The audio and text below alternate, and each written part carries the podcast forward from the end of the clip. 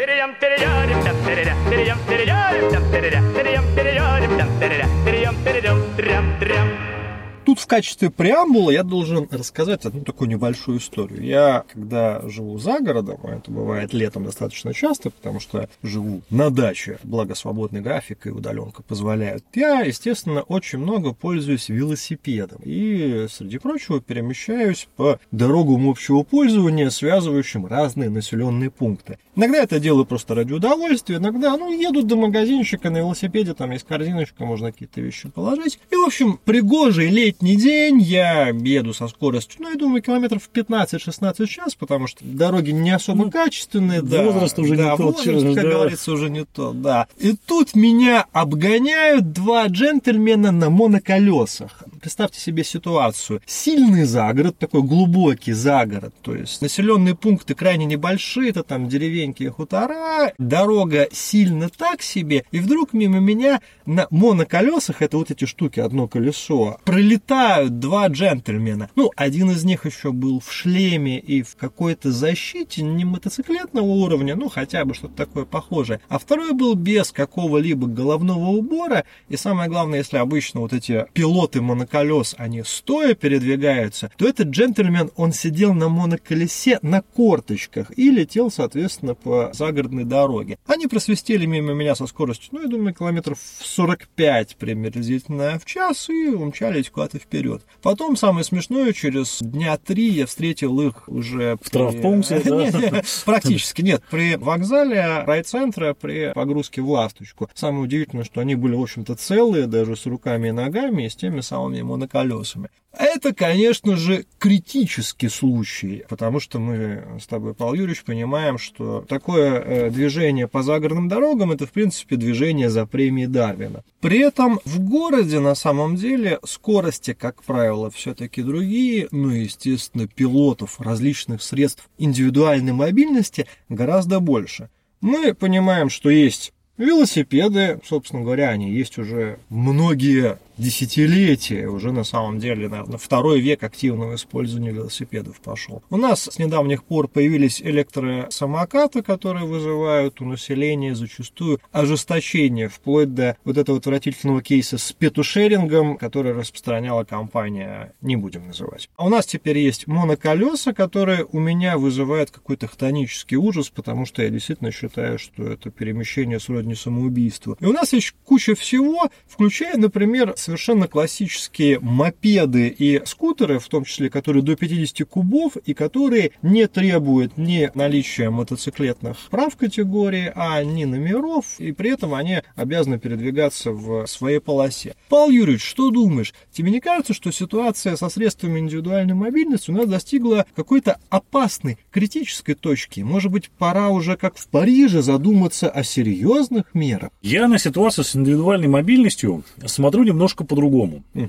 Вот ты подумай, у нас в Петербурге не то чтобы хорошо строится новое метро. Угу. У нас в Петербурге недавно прошла транспортная реформа. Знаешь, прозвучало, извини, перебью, хорошо не строится. Да, да, есть вопросы к этому процессу введения да. в эксплуатацию новых станций, назовем это так. Недавно транспортная реформа у нас в Петербурге состоялась. В общем и в целом пока довольно неоднозначное мнение о ней у большинства граждан. Например, уточним такой момент, что огромное количество автобусов и маршрутов, маршруток были просто отменены. Это первый момент. Второй момент, что дано нам взамен этого государством, да, какой общественный транспорт, то есть не индивидуальная мобильность, а коллективная, какая нам представлена. Ну, вроде как, вот говорят о том, что будут закупаться новые автобусы, и закупается что-то, они будут выходить на те самые маршруты, которые остались после сокращенных. Вот у нас РЖД вводит какие-то, значит, поезда, которые по определенным маршрутам связывают ближние пригороды с городом, раз в 15 минут электрички ездят. Вот нам, значит, обещают э, трамвай частный, сейчас вот из Купчина в Славянку вот он начинает уже строиться, в дополнение к Чижику, который у нас есть на востоке города. Но как-то вот складывается ощущение, что эти меры недостаточны и не хватает, скажем так, в городе общественного транспорта, который ходил бы вовремя, который ходил бы часто, который ходил бы в относительно комфортных условиях, то есть, допустим, в те же пиковые часы, да, там не было ситуации, когда люди как сельди в бочке, да, такая, значит, история. Нет, То есть э, людям нужно как-то выходить из этой ситуации, перемещать свою, так сказать, пятую точку между точкой А и точкой Б в Петербурге. И вот здесь вот получается, что эту нишу прекрасно занимают средства индивидуальной мобильности. Начиная от каршеринга, который тоже по большому счету, да, это такая временная индивидуальная мобильность. В какой-то степени. Как плюс-минус, плюс-минус, да. да. Это те же самые самокаты прокатные, которые в городе сейчас огромное количество компаний. Подошел, приложение у тебя есть, щелкнул QR-кодик, и ты едешь. С комфортной тебе скоростью перемещаешься. Оставлю сейчас за скобками э, безопасность дорожного движения, потому что когда наши ответственные лица критикуют самокаты или общественность и говорят, что какой у нас беспредел на дорогах из-за них, хочется задать вопрос, а в остальных частях дороги у нас все хорошо? У нас нет повышенного ДТП в Петербурге, у нас не стоят из-за этого пробки многочасовые, когда какой-нибудь либо лихой джигит, либо молодой водитель, либо невнимательный въехал куда-то не туда. Это вообще происходит везде у нас, и на Кольцевой, и в центре города, и где только нет. Поэтому здесь, знаешь, вот говорить об этом, мне кажется, тоже такая с натяжечкой идет аргументация. Так вот, человек, соответственно, имеет возможность, да, с помощью этих проката великов, проката самокатов электро, или с помощью покупных тех же самокатов, тех же моноколес, как ты говоришь, довольно быстро, без пробок, спокойно по уличной сети существующей передвигаться из точки А в точку Б. Мы прекрасно понимаем, что не во все районы Петербурга ты доедешь на метро. Очень много вообще не охвачено этим прекрасным изобретением человечества. Ровно как и общественный транспорт там тоже работает с натяжечкой. А самокат позволяет тебе, например, от станции метро проспект ветеранов до улицы, допустим, партизана Германа в летний период времени комфортно, с ветерком, быстренько, без остановок доехать, оставить самокат, где он есть, у самого подъезда, и ехать, идти, точнее, дальше по своим делам. Поэтому здесь, мне кажется, разговор идет все-таки о том, что люди, человек в целом, он стремится к тому, чтобы сделать свою жизнь удобнее и комфортнее. И для этого использует все возможные способы и методы. Если мы не хотим, чтобы люди ездили на электросамокатах, надо дать какую-то альтернативу. То есть это условно говоря, например, трамвай в городе или автобус. То есть другой электротранспорт, который позволит людям быстренько перемещаться из точки А в точку Б. Вот, собственно, и все. dum dum dum dum. Ну, тут смотри, какой момент. Мы не будем все-таки забывать, что любой общественный транспорт, он на нынешнем этапе развития технологий маршрутный. Есть определенные маршруты. То есть, грубо говоря, ты не можешь потребовать, чтобы трамвай свернул с маршрута ну, и подъехал безусловно, ближе. Безусловно, согласен с тобой. Вопрос тогда давай, да, в количестве маршрутов, продуманности да, маршрутов. В количестве, продуманности. в маршруте маршрута, да, собственно да. говоря. Как а, он тут, едет. Скажем так, так как я периодически практически пользуюсь и общественным транспортом тоже. Я не говорю сейчас про метро, метро я пользуюсь практически ежедневно, а вот именно там Трамвай, троллейбусы, автобусы, а, да. Да, троллейбусы и так далее. Скажем так, у меня мало претензий по количеству единиц общественного транспорта. Действительно, на самом деле, за последние несколько лет в городе с этим стало гораздо лучше. Я при этом вспоминаю свое советское детство, когда пазики э, можно было ждать э, часами реально, или карусы. Но вот продуманность маршрутов, да, она страдает. Зачастую люди попросту не садятся в какой-то автобус, потому что понимают, что на самом деле пешочком дойти полчаса, а автобус будет, объезжая все по какой-то очень интересной логике, ехать 45 минут. Вторая проблема, ты действительно справедливо заметил, что у нас на дорогах некоторый бардак. Некоторый бардак вызван не только африканской, извините, господа африканцы, культуры вождения, ну, потому что, скажем так, то, как ездят петербуржцы, это уже, мне кажется, ситуация сравнимая с некоторыми достойными республиками Северного Кавказа. Не знаю, с чем это связано, может быть, как раз с миграционными потоками, но тем не менее. Но у нас, на самом деле, для общественного транспорта хронически до сих пор не хватает выделенных. То есть, когда общественный транспорт стоит в тех же самых пробках, что и личный транспорт, теряется все его преимущество. Я не поеду на этом автобусе, потому что я знаю, что там вот сейчас в час пик 40 минут этот автобус будет ровно стоять в пробке. И еще один момент очень интересный. У нас вроде бы начали задумываться о развитии общественного транспорта вроде бы восстанавливают э, параметры сети, которые были в советское время, но при этом на самом деле у нас development и урбанистика существуют сами по себе. Обычная история, которую мы с тобой Да. или читаем в новостях, или встречаемся лично во время работы. Вы знаете, теперь жители вот этого района, где проживает 600 тысяч человек, могут вздохнуть свободно. Им построили дорогу, и им еще, может быть, по этой дороге запустят автобус. Ну, про трамвай мы вообще не говорим, это уже такие космические Дорога, технологии. правда, упирается в железнодорожный переезд, через Да. который каждые 25 минут идут 100 вагонные товарники. Но это частности. Мы уже работаем над проектом путепровода, который к 1937 году все будет. К 2037 году в планах, не переживайте. Да, поэтому что уж тут говорить о станциях метро. Естественно, что остается простому жителю Санкт-Петербурга. Логично, тут мы оба с тобой прекрасно это понимаем, воспользоваться средством индивидуальной мобильности и а. объехать пробки, б. доехать хоть куда-то, в. в конце концов сделать это быстрее, чем он будет в новом газобусе, электробусе тащиться в пробки и все прочее. Но два нюанса. Нюанс первый. На самом деле, значительная часть пользователей средств индивидуальной мобильности, мы с тобой видим, это молодые люди, у которых зачастую нету прав. Никаких. Никаких. да. Никаких Ну, прав, вообще да. никаких прав нет. Да, А еще у них Поганая молодежь, так и должно быть.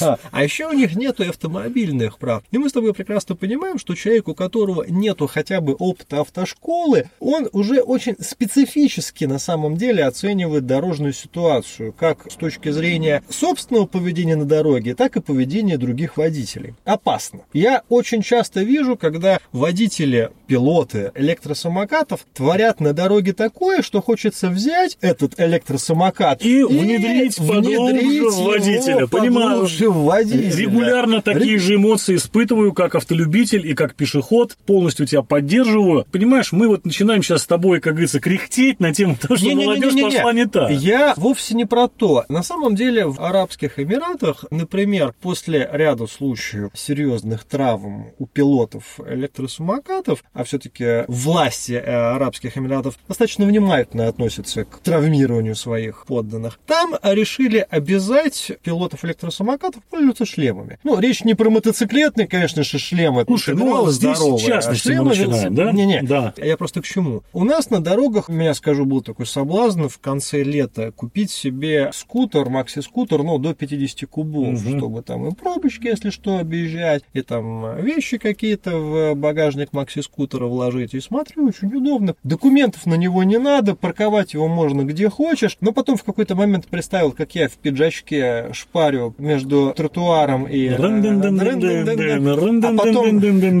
А потом а я, собственно говоря, еще раз посмотрел на культуру вождения и свою собственную в том числе, и подумал, здоровее будешь, братан. От греха подальше. От греха подальше, да. Хотя, тем не менее, скутеристов или скутерастов, кто как их называет, их в городе все больше и больше. Может быть, я все к чему, Павел Юрьевич, веду, может быть, есть резон задуматься не сколько о развитии общественного транспорта, тут, как говорится, даже с двумя триллионами рублей городского бюджета мы все хотелки э, девелоперов, которые застраивают не, да. э, окраины города гетто, мы никогда не удовлетворим. Может быть, есть смысл задумываться о развитии инфраструктуры и правил дальнейших как раз для этих средств индивидуальной мобильности. Больше спецдорожек только для Ну, скутеров. смотри, нет, ситуация следующего. В этом же направлении работа идет потихонечку. Вспомни эту историю, когда начали массово строить велодорожки Мгм. в Петербурге. Да, вот их сейчас используют велосипедисты, вот их сейчас используют люди, ездят на скутерах. И, среди прочего, их используют автовладельцы, чтобы парковать свои автомобили. Бывает и такое. Что мы видим? Мы видим некоторые законодательные новеллы. Например, вот целая Государственная Дума озаботилась таким вопросом, как то езда на одном самокате вдвоем. И решительно запретила такой вид употребления этих самых самокатов. Другое дело, что в целом проблема, которую мы с тобой не раз уже поднимали, это системность. То есть никто не берет, не прорабатывает экспертно и глубоко вообще всю проблематику и не вырабатывает правила единые по всему, так сказать, вопросу. А как реагируют? Люди разбились вдвоем на самокате. Что надо сделать? Запретить ездить вдвоем на самокате. Прекрасно, как у нас все работает. Разобьется кто-нибудь один насмерть на самокате. Скажут, давайте, ну, значит, ограничивать будем движение там до 10 км в час программно обяжем. Обяжем там владельцев ставить GPS и ГЛОНАССы на это и так далее и тому подобное. Куча таких инициатив. Смысл их не всегда понятен, но тем не менее какая-то работа, какая-то реакция системы, конечно, на эти вот новые реалии далее, она идет. Тут, безусловно, это происходит. Повторюсь, другое дело, что, понимаешь, тут два подхода. Первый из них. Давайте вообще все, что движется по дорогам, да, неважно, из чего оно состоит, какой силой оно приводится, так сказать, в движение, электрической, бензиновой или ноженьками, на все дадим единые правила. Всему выдадим номера, всем пользователям выдадим права И разных категорий. тоже, кстати. Пешеходов как минимум можно там с краткосрочными курсами, что вообще касается их на дорогах. Потому что люди, откровенно говоря, не очень понимают, что такое пешеход. Ну вот создадим такую универсальную систему вообще передвижений, да, вот нормативно-правовую базу, ответственность, правила, да, вот это вот все. И будем, так сказать, жить счастливо и пропиваючи. Ну, или же мы остаемся на тех позициях, на которых мы сейчас находимся, да, что есть правила дорожного движения, есть правила, там, условно говоря, по внеуличной сети, что можно делать, что нельзя, а есть частные велики, где люди купил велик ребенку, да, ну, катайся. То есть это проявление свободы, это государство дает Ну, тебе возможность сесть на велик без всяких номеров и документов и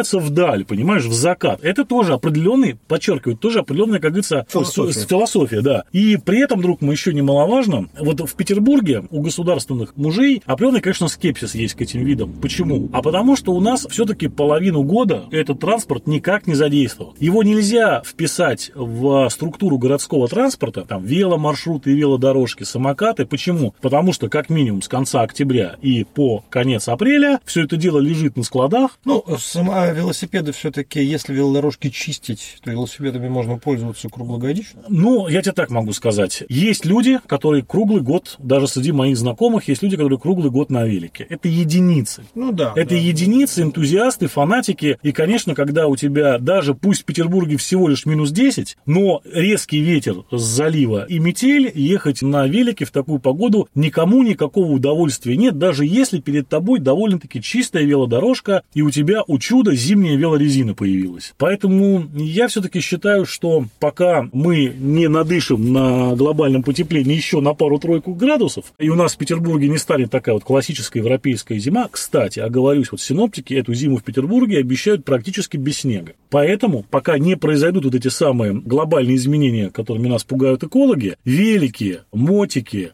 моноколеса, и так далее и тому подобное, самокаты и скейты, они в Петербурге, конечно, будут всегда на позиции number two, а не number one. Тут я, кстати, вот ты искал скейты, я хочу дополнить, что государственная мысль не будет успевать за прогрессом. Почему? Потому что я сейчас уже вижу в продаже такие вещи, как электроскейты, скейты с моторчиком. Да, бензиновый. Ну, это вообще уже какой-то трэш, честно говоря. Нет, нет, есть бензиновый маленький А, моторчик. И более того, мне что интересно, у нас еще пока никто не додумался из вот этих пользователей средств электромобильности и оснащать свои САПы электромоторами, которые, кстати, уже повсеместно продаются. Мгм. Таким образом, например, ну, представь себе путь из Юнтолова в Невский район. А, друг мой, я вынужден тебя расстроить, САП с электромоторами уже есть. Нет, просто- они есть, есть. Ты отстал от жизни Нет, нет, просто. я просто сам подумываю, оснастить свой САП электромотором. Но момент какой? У нас из года в год город бьется за водное такси. Э, То так, то это. А тут каждый может себе сделать персональное Ну, был- водное у нас такси. был, как ты помнишь, опыт водного такси. И Лично для меня он был очень удачным, потому что я в те годы жил буквально в трех минутах от набережной от остановки этого водного такси и частенько баловался тем, что в центр ездил именно на этом самом водном такси. Поэтому я, конечно, если это будет восстановлено, буду только рад. Но, тем не менее, та же проблема, проблема рентабельности. Эта тема не могла жить без государственной субсидии. Почему? Потому что водный транспорт дело дорогое, а поскольку речь идет о перевозке пассажиров и на коммерческой основе, то там требования безопасности, и тут даже никогда лед на Неве, а просто начало навигации, конец навигации по приказу, да, и все. После этого уже никакие перевозки невозможны, а лед на Неве мог не вставать еще 2-2,5 месяца. Ну, типа, кого это волнует. Поэтому, говорю, видишь, наша северность, североширотность такая, она, конечно, сыграла с нами в некотором смысле злую шутку. И как с Северной Венеции, вода как транспортная артерия, и вот как с средствами индивидуальной мобильности. Конечно, их можно было бы активнее развивать, их можно было бы строить отдельно, как целую систему транспорта городского, уличного и внеуличного, через специальные дорожки, парковки, скоростные режимы и так далее, везде разные дела. Условно если ты едешь по Невскому, то ты потише едь, пожалуйста, а если ты едешь где-нибудь по проспекту энергетиков, то, пожалуйста, едь как хочешь. Но, увы, ах, поскольку полгода этот процесс у нас исключен из возможности использования на данный момент, то, я говорю, у городских властей, мне кажется, в этом смысле их можно понять, что справедливо, что они не сфокусируются на такого рода транспорте. Смотри, какой еще интересный момент. Вот у нас вроде бы в какой-то степени теперь средства индивидуальной мобильности, они легализованы, ну, по крайней мере, они появились в правилах дорожного движения. Угу. Компании, которые предоставляют услуги по прокату там, электросамокатов, электровелосипедов и просто велосипедов, они теперь предлагают уже и страховки, но возникает какая ситуация? Появилась этакая серая зона. С одной стороны, скутеры до 50 кубов, электросамокаты, там, моноколеса и все прочее, они не требуют регистрации в ГИБДД, а это значит, что на них не оформляется ОСАГО и тем более КАСКО. А это значит, что в случае дорожно-транспортного происшествия с участием, например, макси-скутера 50-кубового, который, кстати, может весить 250 килограмм, и машины, у автовладельца могут возникнуть серьезные проблемы с точки зрения возмещения ему ущерба. Потому что ОСАГИ... Но только через суд 50, Да, у 50-кубового скутера не будет.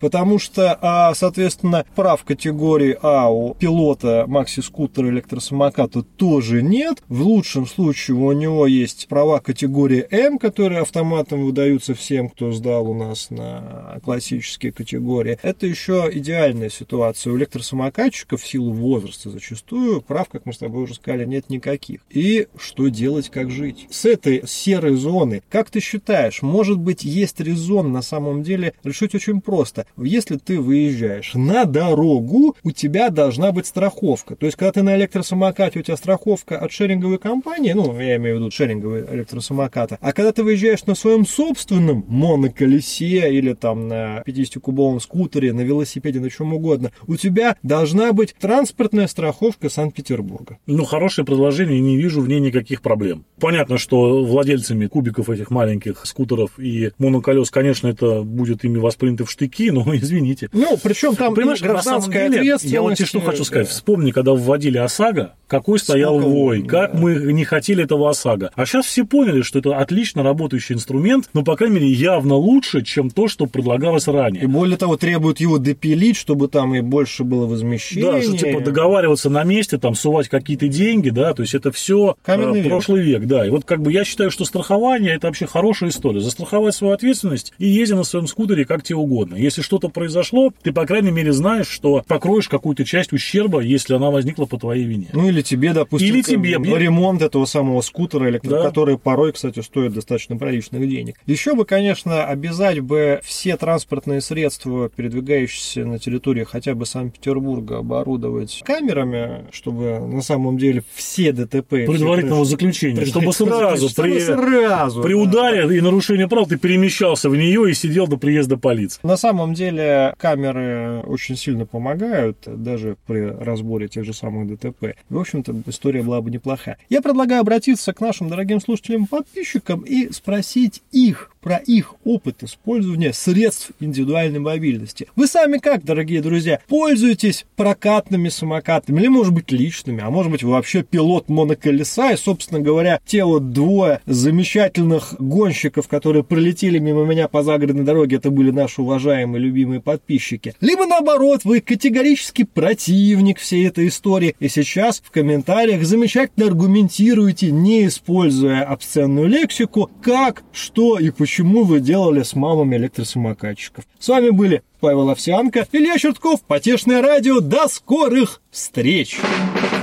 Перейдем,